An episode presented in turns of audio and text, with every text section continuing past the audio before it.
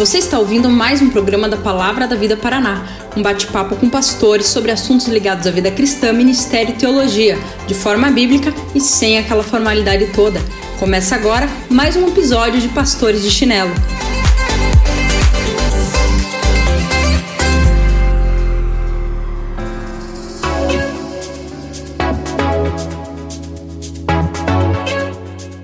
Fala galera, muito bom mais um episódio Pastor de Chinelo. Vamos falar hoje sobre uh, o ungido do Senhor. É, já tô pensando na vinheta de começo aí, funkzinho do ungidão. Não tô brincando, pessoal, já foi a experiência do funk numa das trilhas. Mas quem sabe, né? O jornal que vai editar mesmo, ele que manda. Mas, galera, alegria imensa estar aqui com vocês. Mais um episódio de Pastores de Chinelo. O assunto é o ungido do Senhor. E pra gente falar sobre esse assunto hoje, está com a gente Primeiro, o Orelha Gigantesca lá de Tupã.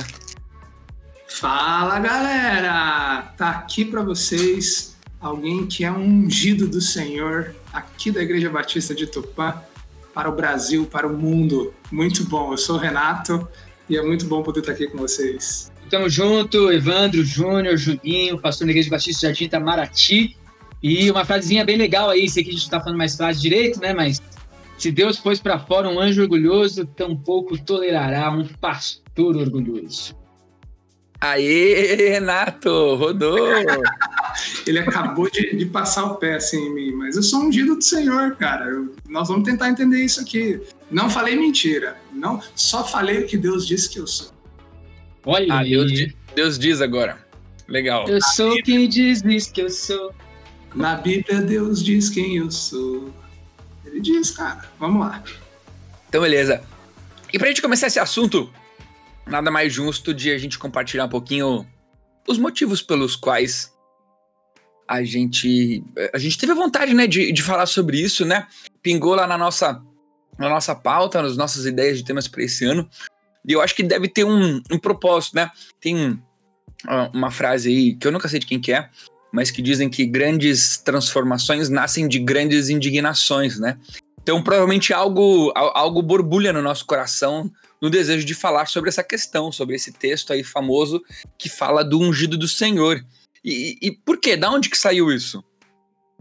Cara, na minha experiência com esse tema ungido do Senhor, isso tem sido tema recorrente, assim. Eu acho que o que eu percebo que causa certa indignação quando vem esse tema na minha experiência é sobre esse olhar hierárquico que muitos têm dentro do, do cristianismo e da Igreja de Cristo, é, de colocar alguns pastores e líderes como mais espirituais, dotados de mais autoridade e até poder do que a igreja de maneira geral. É, não, não foi uma vez ou duas vezes que eu tive a experiência de estar conversando com alguém, como ovelha, eu como pastor, e essa pessoa é, se sentir constrangida por estar na minha presença e às vezes num bate-papo informal a pessoa olhar para mim e dizer: Puxa, mas você é como eu, você tem lutas como eu, você conversa como eu, você se veste como eu. E aí o que isso mostrava para mim na, no desenvolvimento da conversa é uma cultura míope de um cristianismo hierárquico, centralizado de autoridade, poder e atuação na figura do pastor. Muitas pessoas se machucando é, com autoridades, ou pastores que se colocam como autoridades, como sua opinião sendo é, sempre a, a única, como as suas decisões sendo as únicas, e até pastores é, dizendo que são os ungidos de Deus, é, cobertando seus próprios pecados. Então, nós temos visto uma igreja que sofre muitas vezes, espalhada pelo reino de Deus, por uma cultura hierárquica, é, uma cultura míope nessa questão da, da, da hierarquia na igreja, né? Júnior, você também viveu alguma coisa nesse sentido? Ah, cara, experiências, acho que pequenas, que mostram algo enraizado, né? É, por exemplo, eu lembro de uma vez que convidei a, a igreja, eu pastoreava uma, uma igreja no, no, interior de São Paulo, e eu uma vez convidei a igreja lá, era uma pequenininha, uma congregação, estava plantando ainda a igreja, e eles foram para casa tal, eu falei, ah, vou ficar à vontade. Fiquei de short naquele dia, coloquei uma bermuda lá, e eu lembro que um dos membros olhou assim, pastor, você tá de short. Eu falei, ué, ué, por que não? É porque você é pastor, né? E, e, aquele, aquele pensamento de fato que o Renato falou aí, míope, de, de que pastores eles, eles são esses, essas pessoas imponentes que sempre estão diferenciadas dos outros e tal, e que na verdade desfrutam muito pouco de relacionamentos que, que se aproximam tanto de Jesus quanto um do outro, né? Então, acho que são pequenos detalhes que vão mostrando isso, mas tem vários outros, posso citar nomes aqui, né? Mas vários outros casos, por exemplo, o pastor está aconselhando, isso aconteceu na nossa igreja há muito tempo atrás. O pastor está aconselhando, falar, olha, eu sou autoridade aqui, você tem que me ouvir, ah, não tem como, você não pode me, me refutar, você não pode falar de mim e, e colocar essa autoridade de uma maneira muito impositiva, né? E isso mostra um pensamento míope de ambos os lados, ah, dependendo das pessoas, dependendo da igreja, ah, de que de fato o pastor é esse ser espiritual elevado, que na verdade é uma grande mentira da, da nossa geração, inclusive não da nossa geração, né, mas em especial dessas igrejas que trazem para si uma autoridade que não possuem, né? É. Eu, talvez, daquilo que vocês compartilharam, né, a gente teria muito para compartilhar nesse sentido, mas eu tenho algumas experiências bem marcantes que me entristecem. Então, falar de ungido do Senhor para mim, ou lidar com a figura de liderança que se trata como o ungido do Senhor é algo que me, me dói, me, me causa aquele famoso. É, como é que fala? No, no, estômago, né? Aquele embrulho no estômago. Porque é, é, é pouco provável que você que está ouvindo a gente não tenha encontrado as seguintes circunstâncias, né? Casal de jovens ou casal de adolescentes, independente da conversa sobre que idade que é certa para se namorar ou não, já conversamos sobre isso em outro podcast. Volta lá nosso podcast sobre namoro para você ouvir um pouquinho. Mas, ó, como a gente tá ficando importante, a gente já pode falar para voltar lá atrás em algum assunto para você. É volta lá Mas... na semana passada. Mas o, o, a questão de um casal que queria namorar e foram se conversar, foram conversar, se aconselhar com o pastor. E o pastor disse: Olha, vocês precisam, com imposição, com ordem, orar por esse assunto por tanto tempo para depois começar a namorar. Casos como atendi ontem, conversei com uma pessoa ontem que viveu circunstâncias de é, estar sobrecarregado no ministério, um membro de igreja não remunerado, sobrecarregado com funções ministeriais e na hora de pedir ao pastor para para descansar de algumas dessas áreas, o pastor vir com uma imposição. Quem você pensa que é para sair dos ministérios? Para deixar a igreja do Senhor na mão? Ué, você não quer ser o pastor? Você quer ser o pastor, então você tem que agir como um pastor. E usar dessa figura de chefe, usar dessa figura de autoridade, embora talvez, e espero não estar errado, a gente vai entender o que significa uma autoridade pastoral, né? O, e, em que ponto que nós encontramos ela como uma coisa saudável, mas ao ponto de, de um membro da igreja escrever um livro e esse livro precisar passar pela aprovação do pastor para ser publicado ou não. Entenda, não estou dizendo que não são coisas legais de se fazer. Eu, se um dia escrever um livro, eu vou dar para pessoas que são importantes para mim, que me discipulam, que cuidam de mim, para ouvir, para o que, que eles acham de eu publicar ou não. Mas assim, ao ponto de ser trabalhado como uma imposição de autoridade e submissão, no sentido de que eu não vou publicar se meu pastor não concordar com o que está escrito. Então, eu acho que a questão do ungido do Senhor é um assunto para a gente tratar com bastante seriedade, mas ao mesmo tempo que o ouvinte ele saiba e que nós tenhamos a facilidade também de não simplesmente inflamarmos uma circunstância, né? A gente não está aqui para colocar gasolina numa fogueira. A gente está aqui para tentar solucionar esse problema do que significa o ungido do Senhor à luz da palavra de Deus, de uma maneira descontraída, com algumas histórias, tentar mostrar como que se deve essa autoridade bíblica, o que significa esse texto, o ungido do Senhor, que aparece no Antigo Testamento, né? Juninho tem uma, uma, uma calhada de, de texto bíblico aí que ele, que ele separou para conversar com a gente. Então, quis demonstrar para vocês que estão vendo a gente, Juninho e Renato, como esse assunto mexe comigo, sabe? Mexe, ele, ele, ele, ele dói, ele dói sabe? E, e, vejo pessoas sofrendo na mão de ungidões do Senhor. E vejo ungidões do Senhor sofrendo porque não entendeu o dano que isso causa na história ministerial ou de liderança eclesiástica na vida deles, né?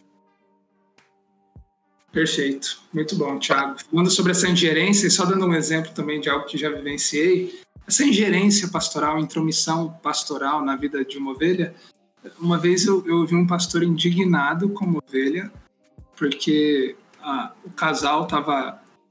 A, a mulher tinha engravidado de, de, mais um bebê e o pastor falou assim: Como você engravidou e não pediu minha permissão? É, eu não disse, não era a hora disso. Você tinha que esperar, você tinha que se submeter à autoridade pastoral. Então, a gente tem é, casos muito tristes, mas também vale lembrar, como o Tiago bem colocou, a gente também quer explorar a implicação clara disso, que é a sua relação com o seu pastor, que tem muita coisa boa para a gente observar nisso também. Fato. E acho que talvez uma, uma última agulhada que eu daria nesse assunto, assim, para a gente entender a dimensão dele, é que às vezes é, não são só pessoas que se tratam como ungidões do Senhor, né? Às vezes a gente, sem entender muito bem como lidar biblicamente com isso, instituições se veem como ungidonas do Senhor no ambiente eclesiástico, né? Ah, pessoas ou instituições se fazendo autoridade sobre a vida de pessoas que a Bíblia não deu essa autoridade para elas. Né? Cito exemplos de escolas teológicas, né? Ah, talvez a gente se remeta a algumas coisas do passado, mas é, interferindo em datas de casamento, né? Eu acho que a gente precisa lidar com toda essa autoridade não imposta pela palavra de Deus e como se relacionar com ela, né? Enfim, eu, eu, a gente tem outras histórias, eu teria aqui algumas outras histórias para contar, mas acho que é, essas histórias serão mais saudáveis a partir do momento que a gente trabalhar alguns textos bíblicos para conversar sobre esse assunto, né? E, e, Juninho, dá uma força. Da onde que vem, então, a expressão ungido do Senhor, né? Legal, vamos, vamos, vamos, vamos partilhar então. De vez em quando vocês vão ouvir meu filho gritando no fundo aí, não sei se vocês estão ouvindo, mas é porque hoje à tarde ele não dormiu. Mas vamos lá, seguinte, é, hoje ele não recebeu a unção do sono, né? Mas vamos lá. o negócio é o seguinte. Que tem várias dessas paradas, né? Unção do riso, unção do não sei o quê, tal, tal, tal. O pessoal confunde até isso. Mas vamos até lá. Porque, até porque uns são e outros não são, né, Júnior? Jesus amado. Cara, quanto mais tempo pastor de igreja o cara vira, o negócio ficando mais difícil de lidar. Terrível. Não, foi bom. Vamos voltar pro texto, né? Ai, cara, legal. Mas eu acho que é importante a gente pensar no, no, em algumas citações do, do Antigo Testamento quando fala de ungido do Senhor. E uma delas, uma muito legal, é de Salmo 105, versículo 15, onde ah, tá ali falando desse período de libertação, de, de, de peregrinação do povo do povo escolhido do Senhor, então Abraão como escolhido, tal, e aí vem esse cuidado de Deus no cativeiro no Egito e depois para a libertação disso. Então falando sobre as grandes obras do Senhor no Salmo 105. E nesse caminhar por essa história desse cuidado de Deus na, na vida de Israel, tem lá o versículo 5 dizendo: Não toqueis nos meus ungidos e nem maltrateis os meus profetas. Essa palavrinha ungido aí, ela está muito relacionada com o versículo 6, os escolhidos, né? Ah, então, os descendentes de Abraão, seus servos, os filhos de Jacó, seus escolhidos. Então, a ideia aí, muito legal nesse texto, é ver que, de uma maneira mais ampla, ah, o povo de Israel, como um todo, era um povo escolhido, ungido do Senhor, que era cuidado pelo Senhor ao ponto de reis, ao ponto de outros povos ah, não maltratarem ah, a, a, esses ungidos, a esses escolhidos, ao povo de Israel. Né? Então, é muito legal a gente reparar isso no Salmo 105, por exemplo, que é uma referência ao povo de Israel. É óbvio, obviamente, ele está falando ali do, dos profetas, obviamente, ele está falando ali, ah, ah, particularmente, ele fala dos profetas, se cita Abraão, sabe, fala de Jacó, mas ele está se referindo ao povo de Israel como um todo. E um outro texto muito conhecido que a gente tem, que fala sobre o ungido, e aí sim, esse eu acho que é o mais utilizado, é quando se refere a Saul, e Davi falando sobre Saul, né? Ah, não, não é para tocar, não é para matar o ungido do Senhor, se referindo ao rei Saul como ungido de Deus ao ponto de não poder tocar nele.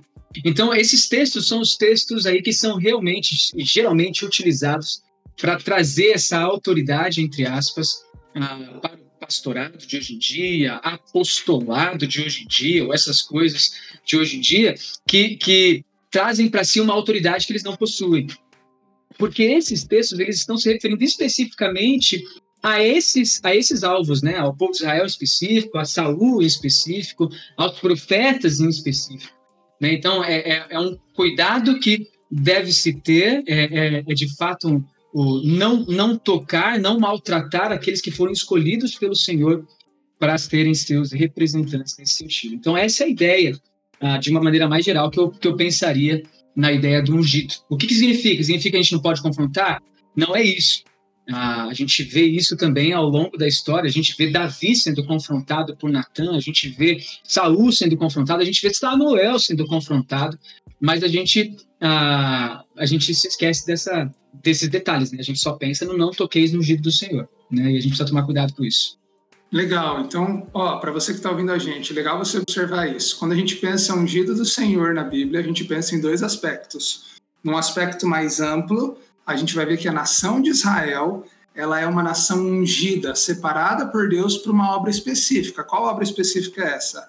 Israel deve ser uma nação proclamadora do reino de Deus para todos os povos. No Antigo Testamento, Israel é intermediadora entre Deus e todos os povos. Então, essa nação é uma nação ungida, escolhida por Deus. Num outro aspecto mais específico, o que a gente vai ver é no decorrer da história de Israel, Deus vai capacitando pessoas específicas para obras específicas.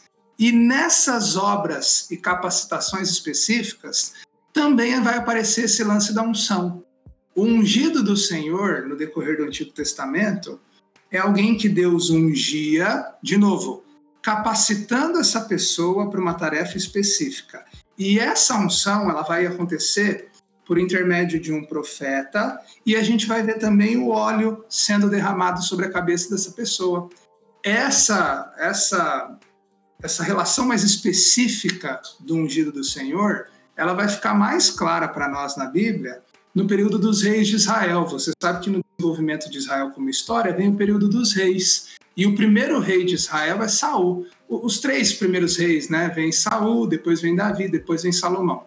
É, o rei de Israel era alguém ungido por Deus. Deus chamava o profeta, contava para o profeta quem ia ser o rei, o profeta ia lá, derramava o óleo sobre a cabeça desse, desse rei, e esse rei, então, ele era capacitado por Deus para uma obra específica.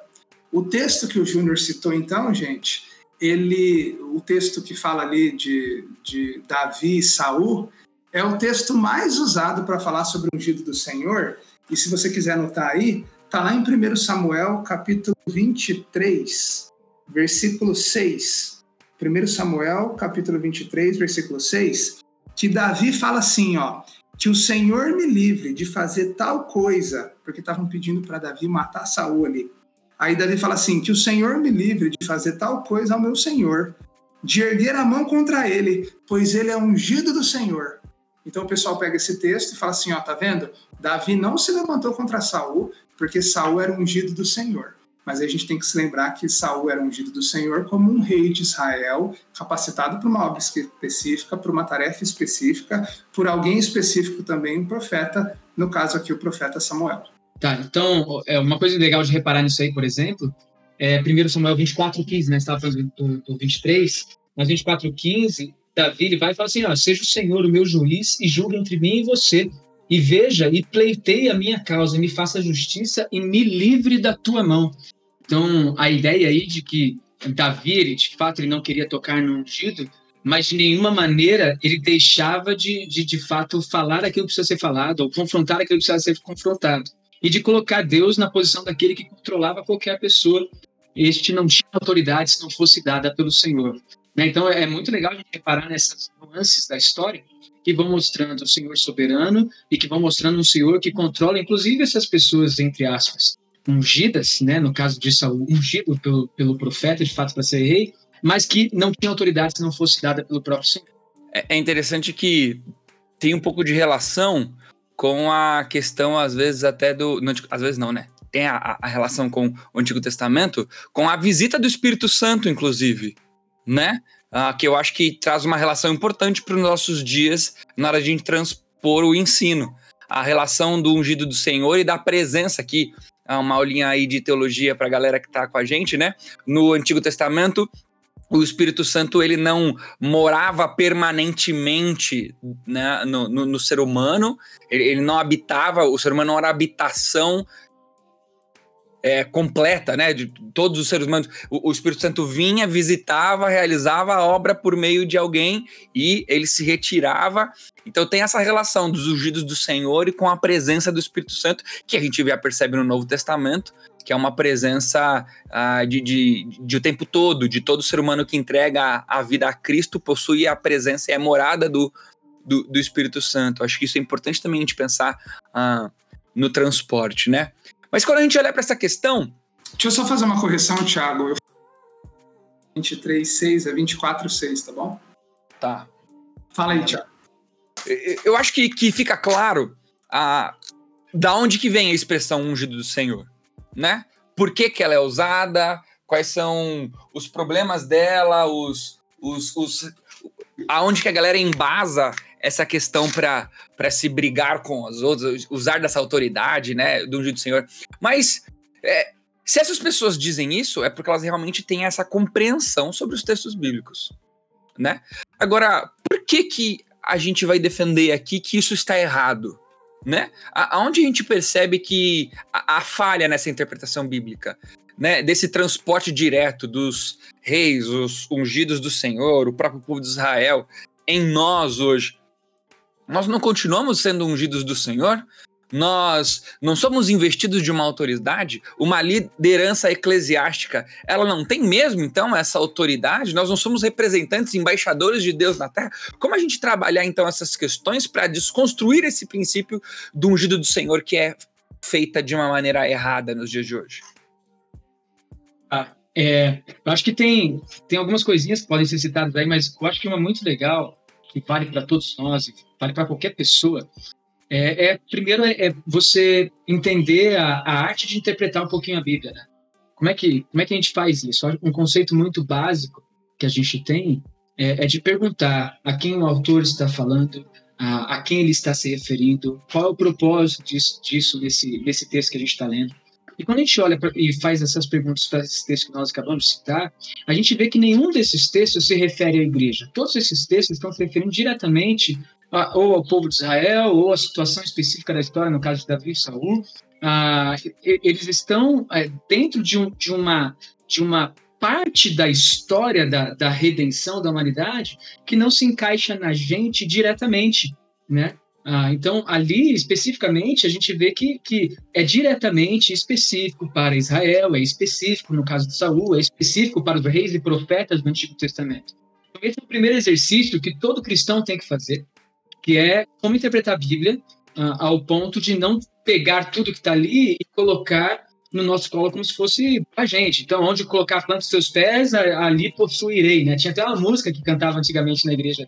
Então, assim, isso não está se referindo a gente, está se referindo à conquista da terra de Canaã, está falando, tá falando com o povo Israel sobre a promessa uh, específica para eles.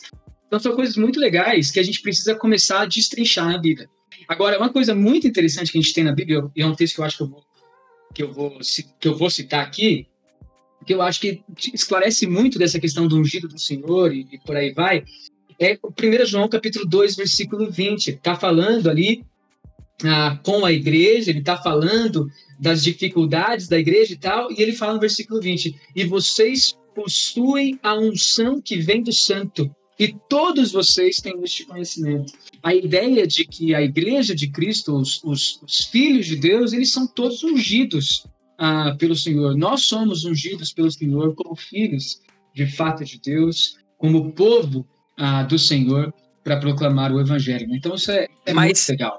Mas e a segunda unção? Não tô brincando, a gente grava tudo brincar disso E a extrema unção? é, é, muito legal, ó. eu me lembro de Hebreu, versículo 1. Há muito tempo, Deus falou por muitas vezes e de várias maneiras aos nossos antepassados por meio dos profetas, mas nesses últimos dias falou-nos por meio do Filho. É, conciliando esse texto com o texto de 1 João que o Júnior citou, é muito importante observar o seguinte: Deus tinha um tratado é, com Israel de um jeito, de uma maneira, e no Novo Testamento, com a vinda de Jesus, o tratado é diferente. O que a Bíblia vai ensinar para nós é que se Israel era aquela nação ungida no Antigo Testamento, agora no Novo Testamento, Cristo é o ungido. E Cristo literalmente significa isso, ungido. Lá em Mateus 16, quando os discípulos estão com Jesus em Cesareia de Filipe ali, é, Jesus pergunta, né? É, o que, que o pessoal está dizendo aí que eu sou? Aí o pessoal começa a falar coisas erradas, né? Os discípulos dizem coisas erradas que os outros estão falando sobre ele. E aí Jesus pergunta, e vocês? Quem vocês dizem que eu sou? Aí Pedro vai dizer, tu és o Cristo, o Filho do Deus vivo. E ao dizer que ele é o Cristo, a ideia nada mais é que essa. Cristo é o ungido de Deus. Jesus é aquele ungido de Deus que veio revelar-se a todos os povos. E, consequentemente, como o texto do Júnior, 1 João aponta, nele toda a igreja, todos os crentes são ungidos, selados agora com o Espírito Santo de Deus, para fazer a obra de Deus nesse mundo, que é a proclamação do reino. Então, qual é o problema aí disso? O pessoal pega o Antigo Testamento, transporta para o Novo Testamento sem uma, uma interpretação adequada. Não entende quem Cristo é na história, qual é o papel da igreja. E aí o pessoal transporta o seguinte: ah, o ungido do Senhor era o rei de Israel. Quem é o rei de Israel hoje? Ah, o pastor, porque o pastor é o líder da congregação. Então o pastor é ungido do Senhor, e aí, e aí faz uma salada de frutas, entendeu? Aí não dá certo. Sabe? Então a gente tem que entender isso, ó. Não, nada a ver, esquece isso. No passado, Israel vivia uma teocracia, hoje é muito diferente. Hoje, Cristo é o ungido de Deus que foi revelado a nós, e a igreja, consequentemente, a, a igreja foi oferecida ao Espírito Santo de Deus. E de, deixa eu jogar mais uma pimentinha eh, ainda nessa questão da interpretação, de como é feita a interpretação, né? Esse primeiro argumento. Acho que a gente ainda tem ainda alguns textos bíblicos para falar sobre essa postura desse líder no Novo Testamento. Mas ainda sobre esse transporte, uma pimentinha que eu jogaria no assunto é o seguinte: uh, eu amo lembrar todo momento que o coração do homem ele é corrupto e ele é enganoso. E muitas vezes esse transporte direto de coisas do Antigo Testamento para o Novo Testamento, para os nossos dias hoje, esse transporte direto, ele é feito por maldade. Pensa, é conveniente eu ser tratado como ungido do Senhor é gostoso, é prazeroso, é, é protetivo. Sabe? Então, é, é óbvio, tem pessoas sinceras que interpretam a Bíblia dessa maneira. E, e, todo, todo zelo, amor e respeito por elas. Aqui é só uma maneira diferente de interpretar a palavra, nas quais, historicamente, no nosso, no, no, no nosso preparo acadêmico, a gente entende que deve ser feita. Mas a gente tem que lembrar que o coração do homem é corrupto e enganoso, e existe a interpretação desses textos do Antigo Testamento fazendo esse transporte hoje de uma maneira maldosa. De vou fazer desse jeito para eu ter de fato a proeminência sobre outras pessoas. Ah, amo uma música do, do, do, do Resgate ah, que chama Eles Precisam Saber. Né? E, e para mim, essa música é uma narração ah, do dano causado por ungidos do Senhor, que se utilizam dessa autoridade, dessa uh, desse destaque acima de outras pessoas para fazer atrocidades, para maquiar o evangelho, para ser, né, que não é uma má interpretação de ungido do Senhor, a própria representatividade da Igreja Católica, né? Do, de, de onde está a, a interpretação correta do texto bíblico, né? Então, todas essas coisas eu acho que lembrar que o coração do homem é corrupto e enganoso também nos ajuda. E ah, eu tô me estendendo, eu sei. Mas a gente vai lembrar lá em 1 João, capítulo 2, que vai dizer que todo mundo que tem o Espírito Santo é capaz de lidar com o entendimento e com a iluminação para entender as Escrituras. Né? O Júnior, eu acho, eu acho muito importante isso. O Júnior, eh, para a gente enfatizar isso, lê de novo 1 João 2,20, porque o que o Tiago está falando, gente, eu sei que nós estamos hermenêutica, mas nós não estamos falando de alguém que tem que ter um extremo conhecimento teológico para poder chegar a essa conclusão. O transporte é simples. Júnior, lê para a gente 1 João 2, 20 e 27 que você tinha citado. É, e vocês possuem a unção que vem do Santo, e todos tendes este conhecimento. Quanto a vocês, a unção que dele recebestes permanece em vós. E não tendes necessidade que alguém vos ensine, mas como a sua unção vos ensina a respeito de todas as coisas, e é verdadeira, e não é falsa. Permanecei nele, como também ela vos ensinou. Gente, esse texto é precioso na compreensão dessa verdade. E você viu é, o que, que gambiarra hermenêutica nós precisamos fazer para chegar a essa conclusão? Nenhuma.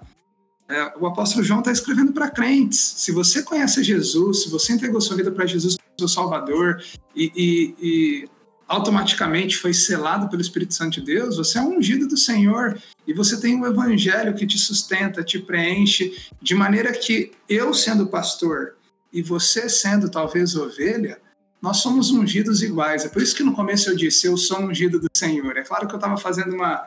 Eu estava usando de ironia ao tema, mas eu sou ungido do Senhor, assim como você que é crente em Cristo é ungido do Senhor, e não porque temos uma relação de função diferente na igreja de Cristo. Então, que isso fique claro para nós, né? Não, é muito legal, acho que tem que se juntar, esse só com, com, corroborando aqui, o Tiago, é, 1 Pedro, capítulo 2, versículo 9, encaixa aí perfeitamente também. Quando fala, vocês são raça eleita, sacerdócio real, nação santa, povo de propriedade exclusiva de Deus, a fim de proclamarem as virtudes daquele que vos chamou das trevas para a sua maravilhosa luz. Então, nesse sentido, é, é muito legal perceber que todos nós temos essa unção do Senhor para proclamarmos as virtudes de Cristo. Em nenhum momento a gente vê esse, esse, esse esse carregar de Jesus, né, nos carregar em suas mãos, como algo com objetivo meramente eu e você. É sempre para mostrar a glória dele, é sempre para proclamar agora a glória dele para aqueles que ainda não reconhecem. Então é muito legal a gente perceber isso.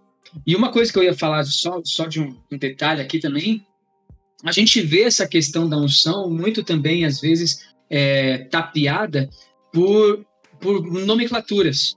Então, tem gente que, que quer ser chamada de apóstola, não aceita ser chamada de outra coisa. Tem gente que vai se referir a ele, tem que citar o, o pastor antes, senão, senão você está desrespeitando. E muitas vezes. Muda o, que... o, nome do. Muda, o cara vira pastor. No dia da consagração ao Ministério Pastoral, ele já cria o e-mail, né? É, é PR. Ponto, o nome do, do fulano Exatamente. abençoado, arroba o nome da igreja. Ah, mano. Sim. Não, eu nem vejo problema nisso. Meu problema é, você vai ter que se referir a ela só como pastor agora. Então, não, o nome eu, dele eu... não é mais Evandro, por exemplo, é pastor Evandro só. Né? Não, o, eu, o, mas vou criar. A posição dele não é pastoreio, não, ele é apóstolo. Por quê? Porque está trazendo uma autoridade para si que não existe, meu irmão.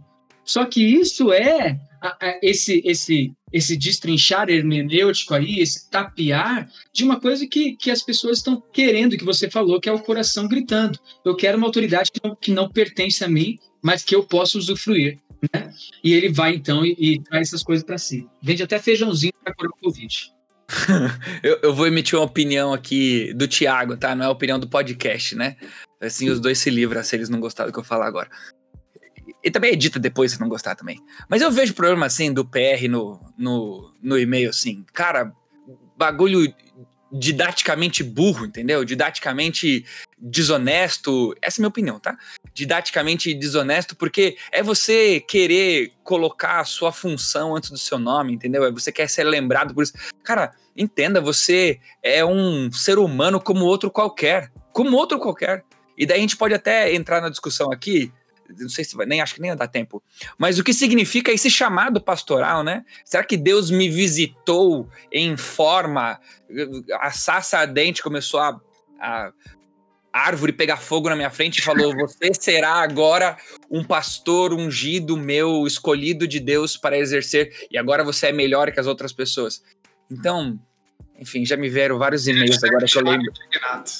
Vai, Você vai... falou e-mail, pr.evandro.ibji.com.br. É o teu e-mail? É o meu e-mail. Assim que eu Não, cheguei na igreja, fizeram esse e-mail.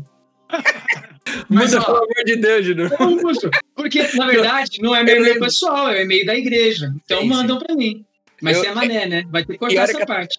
E a hora que eu tava falando, eu lembrei de vários outros, vários outros e-mails que, com nomes de com PR na frente. Mas ó, mas ó, ó mas olha como o, o assunto tem implicações práticas. Desde a maneira como um pastor se apresenta, até como ele é tratado. No... A gente precisa entender isso. As implicações de entender o ungido do Senhor na Bíblia, uma delas é a gente precisa entender que o nosso pastor, ele é tão pecador quanto eu, ele é um homem que tem falhas como você e eu. Por exemplo, em 1 Timóteo capítulo 5, versículos 19 e 20, Paulo, orientando Timóteo, inclusive sobre o ministério pastoral, ele vai falar ali sobre presbítero, e a gente sabe que presbítero e pastor são termos intercambiáveis, é a mesma coisa.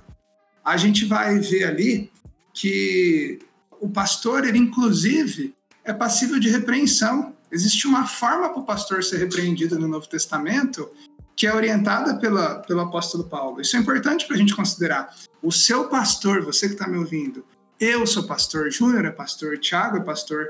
Nós, pastores, somos pecadores, nós somos perfeitos, nós precisamos de ajuda. Essa é uma implicação.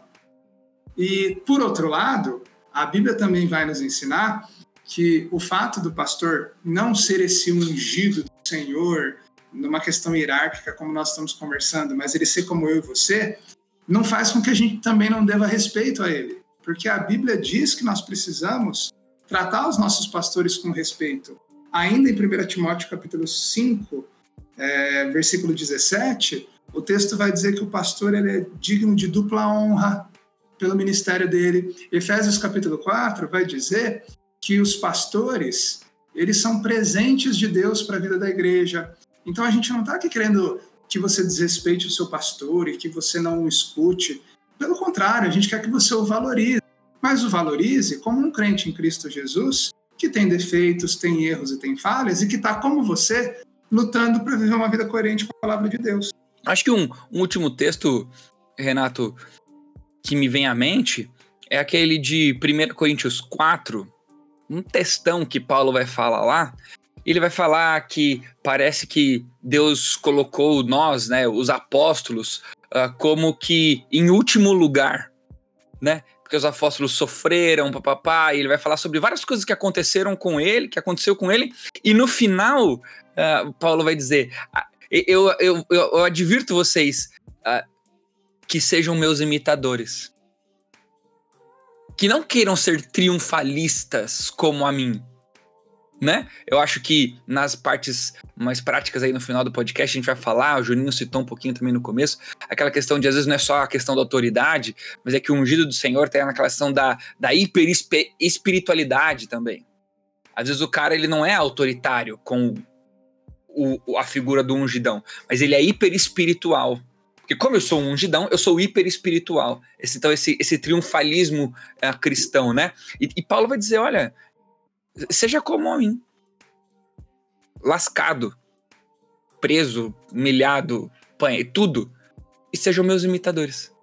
Então, de novo, colocando essa questão de que a prática da liderança cristã, principalmente a que é incentivada ao Novo Testamento pra gente, é uma prática de, de um servo, de alguém que se submete, de alguém que é como os outros.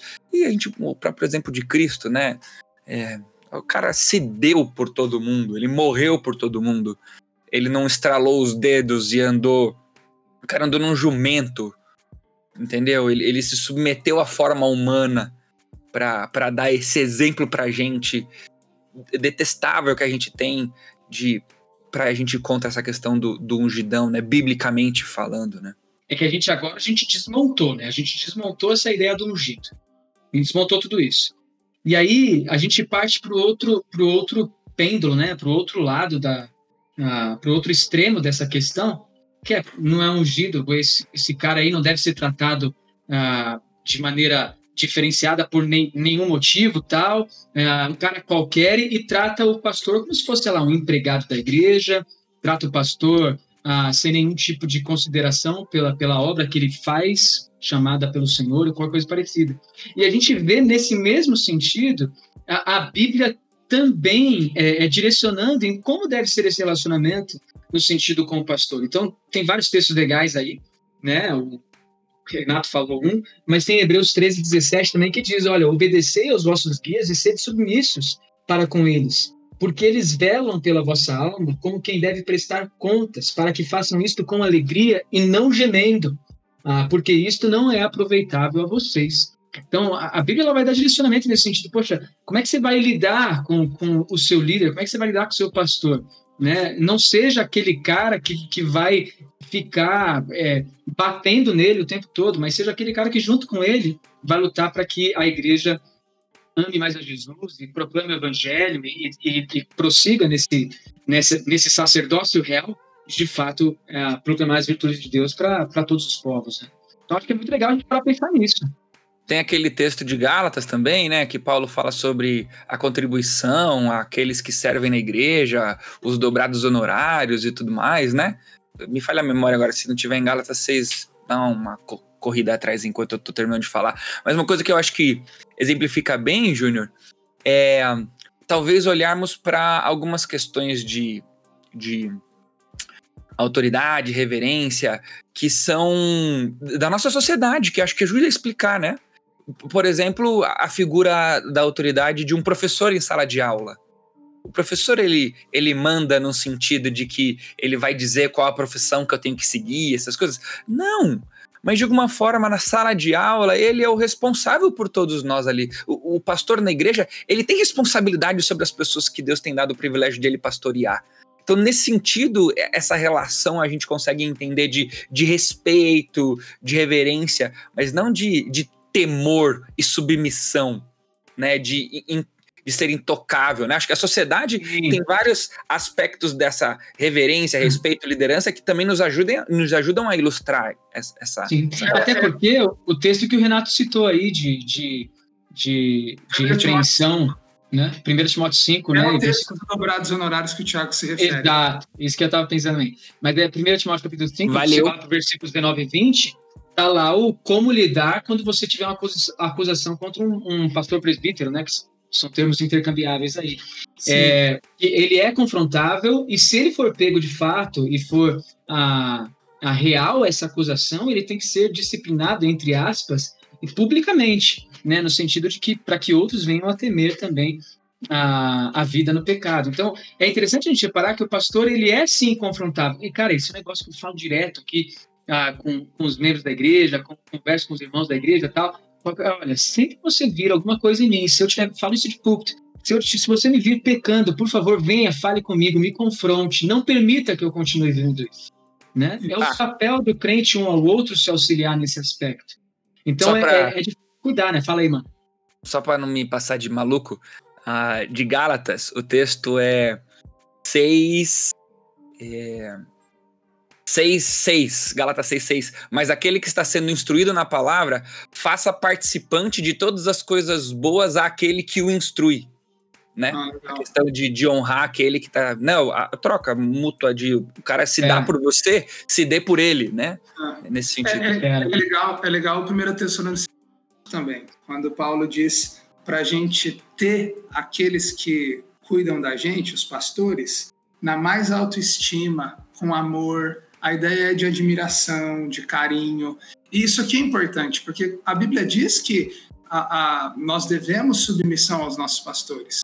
Mas a gente precisa entender que essa submissão não é uma dependência emocional, não é uma dependência, inclusive, espiritual. Ah, se o meu pastor não deliberar uma palavra, eu não vou ter as bênçãos de Deus, porque ele tem a chave dos céus e da terra. Cara, essa submissão é, é um entendimento de uma divisão funcional que existe na Igreja de Cristo. Na Igreja de Cristo tem oficiais, a Igreja de Cristo tem uma liderança, um jeito de funcionar. E eu preciso entender que o meu pastor, na soberania de Deus, é alguém que Deus me colocou, colocou para mim, para que me oriente. Isso não quer dizer que eu vivo em dele, ou que eu só posso fazer o que o meu pastor falar, ou que o conselho dele tem o mesmo peso de Deus. O seu pastor tem que te aconselhar biblicamente, se fundamentar na palavra de Deus e por aí vai. Um jeito. Leva tão a sério essa questão da dependência do pastor, assim, tipo, ah, ele tem a palavra final que, pô, pastor, eu, eu devo tomar a vacina Coronavac ou não? Né? É, exatamente. É, então, o pastor ele não tem essa, essa competência e nem essa, nem essa, essa autoridade específica, meu irmão. Pastor, então, em quem eu voto? É, exatamente. Em quem eu voto, pastor? Essas coisas elas, elas, não devem acontecer, porque o pastor ele não tem essa posição, essa função. O, o, o, e aí que a gente precisa entrar no detalhe, tá? Que o, o Thiago comentou aí, eu não sei se vai dar tempo, tá? Mas a gente precisa entrar nisso. Cara, o pastor, de fato, o pastor, ah, assim como outros líderes da igreja, eles são chamados pelo Senhor. É, é um chamado de Deus. Então a gente olha ali, por exemplo, aquele que deseja episcopado, excelente obra almeja, de 1 Timóteo 3. É um desejo do coração daquele que vai ser pastor. Mas, ao mesmo tempo, Efésios capítulo 4 vai dizer que o Espírito Santo é quem levanta essas pessoas ah, para serem pastores, evangelistas, mestres e por aí vai. Deus dá com presentes, né? Deus dá com presentes para a igreja, para a edificação da igreja. Então, assim, o pastor ele não é um, um, um ofício criado pelo homem. Ele é um ofício deixado pelo Senhor para que a igreja permaneça se fortalecendo e, e conhecendo a Ele através da palavra e, e, e edificando-se na presença dele enquanto ele não volta. Então, aqui a gente tem um papel fundamental do pastor, sim. Né? É, 1 Pedro, por exemplo, capítulo 5, meus queridos pastores, né, presbíteros, que vocês ah, pastoreiem ah, por voluntariedade, por amor, né, e não por obrigação, não como como dominadores, não como ah, pessoas que por ganância. Então ele coloca detalhes específicos ali para como deve ser o pastor, quem deve ser esse pastor, como ele deve pastorear. Lembra de Pedro, né? Ah, Pedro, tu me amas? Apacenta minhas ovelhas. Esse apacentar as ovelhas está relacionado, basicamente, estritamente, ao amor que o pastor deve ter ao Senhor. Na medida que ele ama muito a Deus, ele também ama as ovelhas do Senhor que ele deixou para cuidar. Não são ovelhas do pastor, são ovelhas de Jesus, o bom pastor.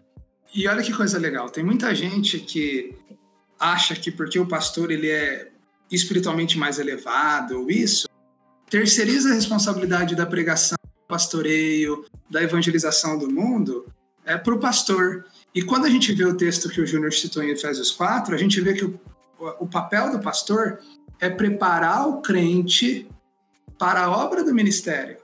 Gente, o pastor ele é alguém que instrui o rebanho para que o rebanho possa alcançar o mundo para que o rebanho possa conhecer a palavra de Deus e, e se preparar para proclamar a mensagem da redenção. O que isso é importante para nós é o seguinte: é, você tem pastores, mas tão responsável pelo pastoreio da pessoa que está do seu lado, sofrendo e precisando de ajuda, é você. Tão responsável por evangelizar os perdidos à sua volta é você. Então, a gente precisa desmistificar essa figura do pastor como um ser mais elevado, entendê-lo como um igual a nós e, claro, entendê-lo também como uma função dada por Deus como presente para nos orientar. Então, isso faz com que a gente consiga entender cada elemento no seu devido lugar, né? Hum, eu estava no acampamento uma vez. Pode falar, pode falar, desculpa. Estava no acampamento uma vez, conversando com um equipante meu. Uh, e daí o equipante virou para mim e falou assim: Tiago, eu tô com um problema aqui e tal. Falei, qual foi? Então, eu tava conversando com o meu líder de célula, e o meu líder de célula tava perguntando para mim como é que tinha sido a minha última temporada. Isso, seis meses depois da última temporada já. Como é que tinha sido a minha última temporada? Eu falei, ah, que foi legal, foi uma benção, eu servi, não sei o quê. E daí meu líder de célula perguntou assim para mim, é, irmãozinho, não sei o quê, ah, o que Deus falou com você lá no acampamento? Aí eu peguei e falei assim, o, o cara falando a conversa dele com o líder de célula, né? Aí o menino falou assim, ah, meu líder de célula, Nada, não falou nada específico para mim. Foi uma benção, eu servi, não sei o quê. Aí o líder de célula falou assim: É, então essa temporada não valeu de nada. Não valeu de nada. Porque se Deus não falou com você lá. Mano, a hora que ele tava me contando isso, eu sabia quem era o líder de célula. Nossa, me deu uma vontade de pegar o carro e ir pra Curitiba e falar assim: maluco, quem você pensa que é, velho? Você tá de sacanagem comigo? Como assim a temporada do cara não valeu? E o coitado do, do, do meu equipante lá no acampamento em janeiro, preocupado com o fato de Deus não falar com ele de novo na temporada. Tava se martirizando porque já era metade da temporada, ele tava indo embora com o mesmo sentimento que ele tava em julho. Porque o líder de célula, o ungidão do Senhor, o, o, o, o hiper espiritual disse para ele que a temporada não valeu de nada porque Deus não tinha falado com ele. Aí eu falei assim, cara, você não serviu? Pessoas não se converteram com você? Como a temporada não valeu de nada? Se tem que jogar fora essa questão de que o, o cara. Ah, mas é porque o cara na, na liderança de célula ele fala que, que ele falou com Deus, e que Deus apareceu para ele, e que daí a lua piscou, e que daí o ônibus parou no horário que ele tinha combinado com Deus que o ônibus ia parar, e que daí era um milagre. A vida do. Parece que a vida do cara é um milagre a cada segundo, né? O cara tem um milagre para contar sobre Deus a cada segundo. E ele se hiper espiritualiza ao ponto de poder cobrar essa hiper espiritualização dos seus liderados, de quem tá embaixo e tudo mais. Só mais uma história que eu lembrei aqui. É, eu acho que a gente tem que trazer algum, algum conselho um pouquinho mais prático, né? A gente tá filosofando bastante, mas a última igreja que eu pastoreei, essa é uma questão que dói tanto no meu coração, que eu tomei uma decisão que eu não sei nem se era certa, mas eu já tinha feito e já não tô mais na igreja também, e acho que foi certo porque nunca ninguém reclamou. Dá. Enfim, vocês vão entender. Mas eu, por exemplo, quando entrei na igreja, eu combinei com a igreja que eu não seria o presidente da igreja. Porque eu queria demonstrar didaticamente para a igreja que não é porque eu sou pastor que eu tenho que ser o presidente. Que eu tenho que ser quem assina as coisas na igreja. E, e, eu quis didaticamente demonstrar. Eles falaram assim: não, pastor, você é o pastor, você tem que ser o presidente. Eu falei: por que, que eu tenho que ser o presidente da igreja? Eu tenho que pregar, ensinar, aconselhar, instruir, cuidar. Eu não tenho que ser o presidente da igreja. Se a igreja quiser que eu seja o presidente da igreja, eu posso ser. Mas eu acho que eu não tenho que ser. E foi interessante, porque a gente fez assembleia e tudo mais. E, e, e a igreja achou legal. Não, pastor não precisa ser presidente da igreja. E é interessante porque, por mais que eu não sendo o presidente da igreja, eu estava na frente conduzindo de alguma maneira a assembleia e tudo mais, quem falava se vai votar, se não vai votar, como é que faz, era o presidente da igreja que não era eu. Eu era o conselheiro daquela assembleia.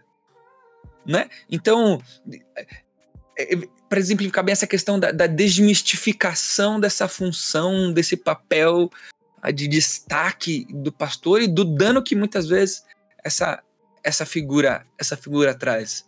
Mas sei lá, Renato, será isso que você ia falar? Que você, a gente fica Não. se vendo aqui, a gente vê as, boca, as bocas se mexendo, né? A gente sabe o que o outro quer falar. Mas acho que a gente podia partir para para um, um, aspecto um pouquinho nesses últimos, um pouquinho mais prático, né? Pastor, o pastor, Tiago, Juninho, Renato, eu tenho um ungidão sobre mim. O que eu faço? descobri aí com vocês, entendi, olhei para a palavra de Deus que vocês mostraram para mim, que isso não é legal. O que eu faço agora? É, o bom de ser o, o, o host do programa é que eu só faço as perguntas e mando vocês Exatamente. reagir. Depois eu só falar, ah, gostei disso que você falou, gostei disso que você falou. Mas eu, eu tava pensando nisso, eu tava pensando, pô, se o seu pastor não tem essa, esse discernimento e equilíbrio, como o Thiago revelou na experiência que ele teve com a igreja ali, eu acho que a, eu insistiria em bater mais um papo com ele. E até falar, pastor, é, como é que você entende essa questão do ungido do Senhor e, e da, da, relação espiritual que há entre nós? Eu, eu insistiria assim, você não ser precipitado em, em definir o que o seu pastor é ou não é. Eu ouviria, eu esgotaria bastante o assunto, eu sentaria com ele, eu diria, pastor, é, escuta esse podcast aqui, Pastores de Chinelo Ungido do Senhor. Pastor, o senhor concorda com esses caras? Como é que o senhor vê a nossa relação? É, esgota a possibilidade, cara, esgota a possibilidade, não julga o seu pastor, seja muito sábio em, em discernir sobre isso.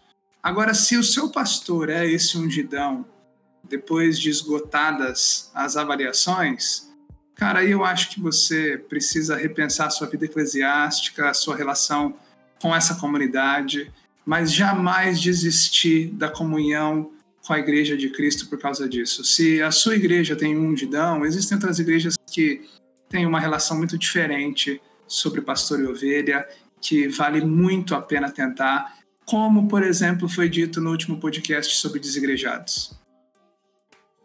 É, e, e, se ele falar assim, olha, não escuta mais esse podcast aí que sai né, de Deus, aí você já vai saber que ele é um ungidão, então pode uh, caminhar para outro lugar. Mas, mas tirando Exato. essa brincadeira assim, a, a gente.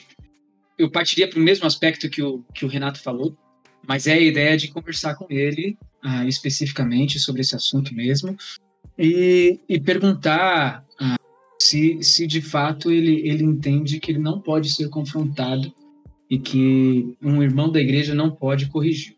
E eu faço essa pergunta porque certa vez eu estava num debate e o, e o cara ele falou: olha, mas não é. A gente precisa tomar cuidado com esse negócio de não ter um ungido do Senhor, como, como a gente fala da questão do Antigo Testamento, porque senão qualquer pessoa leiga vai chegar, vai vai achar que tem o direito, nem estuda a Bíblia direito, tem, tem o direito de confrontar o pastor E aí a gente vai ter que ficar ouvindo esse, esse, esse pessoal leigo?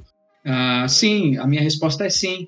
Ah, o, o que esse cara fez, o que esse cara declarou, na verdade, é que ele estava voltando ah, para o tempo do, do, do, catolicismo na época lá do, da, da grande desgraça da, da, da, Era das Trevas, entende? Então, a igreja é a autoridade final e ponto acabou, não existe isso ah, nesse sentido específico, né? Ah, então, tem que conversar com ele. Aqui tem uns exemplos bem legais, mas, por exemplo, um deles é Paulo confrontando a Pedro em Galatas capítulo 2. Né? O Pedro, pô, coluna ali da, da igreja no Novo Testamento, vem lá Paulo e fala, querido, o que você está fazendo? Você está maluco? Você está agindo que nem um gentil, pô. Você está agindo que nem esse povo aí que, que, que não conhece a Jesus ainda. Então, conserta a sua, sua atitude. Ele é repreendido publicamente, Pedro. Mano, ah, e, e que jantada de Paulo em Pedro naquele tempo. Não, Paulo, Paulo chutou o pau da barraca ali, né? É. Mas é impressionante. Então, assim, essas coisas precisam ser conversadas sim. E se o seu pastor, entre aspas, né, ele é de fato esse ungidão, não não não vai mudar de ideia, ele não, não crê nisso que a Bíblia está ensinando, então, mesmo conselho que o Renato está dando, meu, meu, meu conselho é reveja o seu relacionamento com essa comunidade e veja se tem uma comunidade próxima de você que tenha a Bíblia como autoridade final e não pastor, né? Então esse é um ponto muito importante. Dentre outros, eu queria citar um texto ah, de 2 Coríntios que fala que até Satanás se faz anjo de luz. Então é tomar cuidado com essas pessoas que se dizem ah, ungidão do Senhor e, e, o grande profeta de Deus, o apóstolo de Deus, ou o pastor que tem a revelação divina e, e, e inegável, intocável, incorrigível, ah, cuidado, porque certamente esse aí pode ser ah, alguém que vai chegar lá na, na porta com o Senhor e o Senhor vai falar: Olha, aparta-se de mim que eu não te conheço. O último conselho que eu daria para você nesse ponto, uma vez que a gente está chegando no final aqui, é: olha, como ungido do Senhor, você que está me ouvindo, Jesus, lembre-se da responsabilidade que você tem de viver o discipulado cristão. Então, procura o seu pastor. Se o seu pastor não é o seu judeu, procura ele ou procura, de repente, a sua igreja é muito grande, você não tem tanto acesso assim ao pastor, enfim. Procura o, o responsável pelo ministério que você está atuando. Procura alguém para estar tá perto de você, para cuidar de você, para te ajudar a crescer no conhecimento da palavra de Deus e na piedade. Olha, gente, discipulado é essencial na vida cristã. E aí eu não estou falando necessariamente sobre um, um, um formato, estou falando sobre uma vida que se coloca em, em, desenvolvimento da piedade. Então, busca isso, conhecer mais o seu pastor. Se ele não é um ungidão, se aproxima dele, é, é, conheça ele, ore por ele, pergunte sobre os motivos de oração que ele tem, sobre as lutas que ele tem. Se aproxima dele, cuida dele, manda uma mensagem agora encorajando pelo WhatsApp. Talvez você que tenha problemas com o ungidão do Senhor, você também tenha que olhar para dentro de si. E é uma coisa que eu faço também. Eu, eu penso nessa questão comigo, né? Ah, acho que ficou muito evidente nesse podcast a minha revolta com essa autoridade ah, eclesiástica exacerbada, né? Ficou. Ah, mas eu, eu olho para o meu coração. será que eu não faço isso disfarçado de outro nome? É, e, e, talvez você não, não líder de uma comunidade eclesiástica, né? Mas talvez você seja com, como um líder de célula, você não diga que você é, mas você nas suas atitudes você é. Um excesso de, de, de preciosismo, um super, um super proteção das coisas, um, uma pessoa centralizadora, que nada pode acontecer sem passar por você. E talvez por mais que você esteja sofrendo, sofrendo em cima de você, com uma autoridade espiritual que está se impondo sobre você, talvez você esteja fazendo pessoas em volta de você sofrerem também por causa de uma autoridade que você está impondo sobre elas, seja espiritual, seja sem intenção. Sem intenção. Assim, com o mais genuíno coração de você estar querendo viver uma fé cristã, e talvez seja até o caso do seu pastor, por isso que uh, o Renato começou falando, né, de bater um papo com o teu pastor. Porque às vezes a gente vive isso sem intenção. Só por querer proteger, né? Por exemplo, dei o, o, exemplo lá do, do pastor que mandou o casalzinho de namorados orar por tanto tempo e tal. Mas às vezes você tá aconselhando alguém que quer namorar com uma pessoa que é tão zoada, tão zoada, e você, com essa vontade de proteção, você acaba se tornando um ungidão do Senhor na vida dessa pessoa. Né? Então, às vezes, essa é a intenção. Então, acho que isso é uma, uma análise para você também se autoconhecer, para perguntar: será que eu também não estou fazendo isso? E, e, eu já queria mudar aqui o, o, o último conselho para dizer. É, se o Renato também tiver uma, nessa, nessa questão, também pode dizer, o Júnior também, mas um conselho para o, o ungidão que talvez esteja olhando a gente.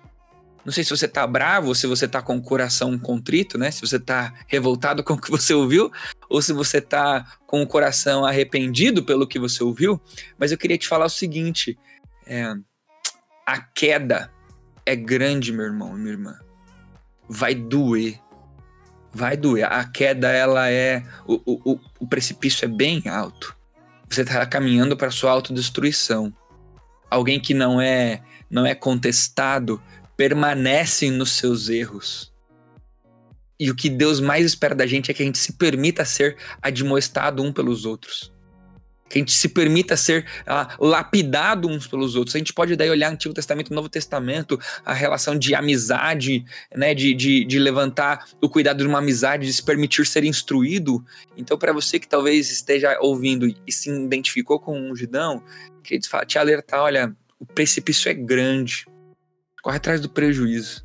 Não se permita a viver nessa, nessa situação. É, e se o ungidão ficou ainda ouvindo depois do que o Thiago falou, porque a essa altura já deve ter ido para cá, desligado, né? Eu diria para ele assim: olha, 1 João 9. Se a gente confessar o nosso pecado, Deus é fiel e justo para perdoar o nosso pecado e nos purificar de toda injustiça. Carlos Oswaldo Pinto, dizia que Deus nunca se cansa dos nossos recomeços, né? Olha, até para você tem graça e misericórdia da parte de Deus disponíveis para tua restauração também.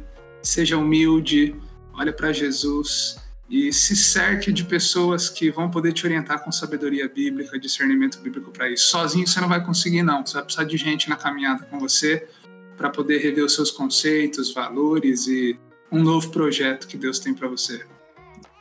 É um conselho que eu daria se você continua aqui ainda, né, você se identifica como sendo esse ungidão, é, leia os textos bíblicos que falam sobre o papel do pastor, presbítero, ah, talvez o diácono, talvez seja um, o diácono ungidão, né, e às vezes tem também.